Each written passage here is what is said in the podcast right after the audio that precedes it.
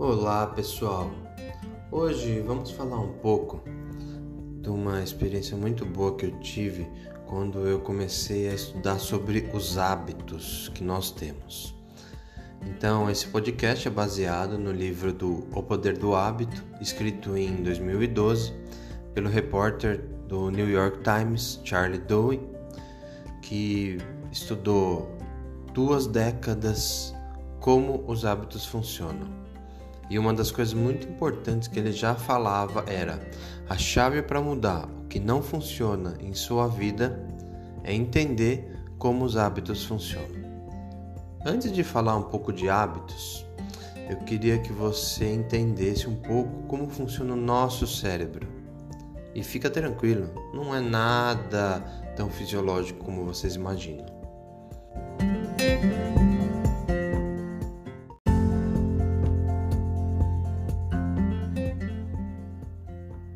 O cérebro é uma cebola, é, composta por várias camadas sobrepostas de célula. A primeira camada, a camada mais de fora, que é mais próximo ao couro cabeludo, geralmente são os acréscimos mais recentes de um ponto de vista evolutivo. Exemplo: criar uma invenção, rir de uma piada de um amigo, uh, conversar com uma pessoa muito próxima de você é uma coisa mais recente. É, e nesse lugar, nessa camada, é onde os pensamentos mais complexos acabam sendo feitos. Tem uma camada mais interna e mais funda, mas aí é mais perto do tronco cerebral, que são as áreas mais primitivas, que controlam nossos comportamentos automáticos. Respirar, engolir, beber água, no banheiro, é, reações de susto, reação de fuga. Eles, essa parte controla os nossos comportamentos que a gente faz sem pensar, tá? Você imagina você tendo que é, você quando você já imaginava que era respirar, então você não começou a sua vida sem saber respirar. Então isso já era existente. O último ponto que eu quero falar para vocês é um ponto mais no centro do cérebro, que é o nó de tecido de tamanho de uma bola de golfe. São os gânglios basais. Já foi estudado que esses gânglios basais, eles recordam padrões e agem com base nesses padrões. Quer dizer, eles armazenam hábitos mesmo quando o cérebro adormece, mesmo quando ele não está é, funcionando, é, ele está armazenando hábitos que você tem. Então são os gânglios basais que armazenam esse hábito. Ok?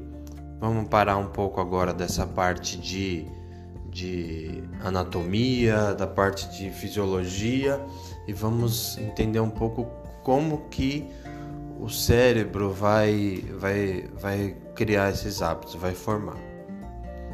Então, o processo em que o cérebro converte uma sequência de ações numa rotina automática chama-se chucking em inglês e a gente pode traduzir como agrupamento para o português, tá? É, então esse chucking ele é a raiz de formação dos hábitos e nós dependemos deles todos os dias. Por quê? Exemplo: você coloca a pasta de dente na escova automaticamente antes de colocar ela na boca. Esse não foi um hábito que você nasceu sabendo, mas você foi aprendendo aos poucos, foi vendo, uh, alguém colocou isso para você na escola, nos seus pais, e você já começou a saber que antes de colocar a escova na boca, você tinha que colocar a pasta. Então, ele agrupou várias ações para transformar numa rotina diária. Exemplo, como você se vestir. Você sabe que você tem que usar é, uma cueca é, antes de você colocar a calça. Né? Claro que existem exceções, né? mas o normal é que você use a cueca por baixo da calça ou a calcinha por baixo de um vestido, exemplo. Mas uh, você não sabia disso, você já não aprendeu e você não, não veio com essa informação do, da antes de nascer, você vai aprendendo. Uma coisa mais complexa é você preparar um almoço, que aí você vai tendo hábitos, ações, é, então vai formando esses hábitos com ações com uma rotina automática. Então, antes de fazer o arroz, é, muitas vezes tem gente que não sabe cozinhar, porque não tem essa, essa, esse hábito, ou porque não tem, não viu ações e não aprendeu para transformar numa rotina que faz que, que isso seja fácil. Então, às vezes isso é muito complicado, porque preparar um almoço já é um pouco mais complexo, mas os agrupamentos, os chucking, né? que, fa, que a gente fala que forma os hábitos e muitas pessoas criaram essa facilidade em preparar um almoço. Vamos falar um pouco também de como, é, por que que os hábitos surgem. O cérebro ele está o tempo todo procurando maneira de economizar energia. Mas procurando maneira de economizar energia, isso mesmo. O cérebro ele gasta 25% da energia do nosso corpo. Um órgão de um quilo e pouco gasta 25% da energia do nosso corpo. E ele está sempre tentando economizar essa energia. Por quê? Porque eh, ele tenta economizar para usar isso em outros fatores. Né? O cérebro, por conta própria, ele tenta transformar qualquer rotina em hábito, para eles permitirem que nossa mente desacelere com mais frequência. Porque você imagina você com a mente aceleradíssima muito tempo, uh, você já deve ter passado por isso, que é o que?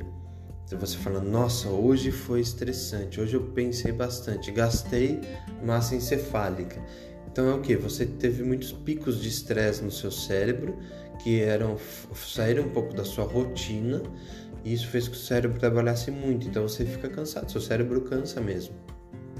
E isso para o cérebro é fisiológico, pois ele exige menos espaço, permitindo ter uma cabeça menor, um parto mais fácil e causar menos morte de bebê e mãe. Então isso já vem do cérebro, ele quer poupar. Por quê? Ele é a lei da sobrevivência. E, e, o cérebro eficiente, ele nos permite parar de pensar em comportamento básico, como andar, escolher o que comer, e começa a dedicar nossa energia mental para inventar itens, para pensar em coisas novas. Uh, esse é o importante, tá bom?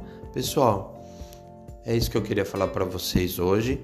Nos próximos podcasts, eu vou, eu vou nos próximos podcasts, eu vou falar um pouco mais para você sobre o looping do hábito, como que o hábito é formado na sua essência.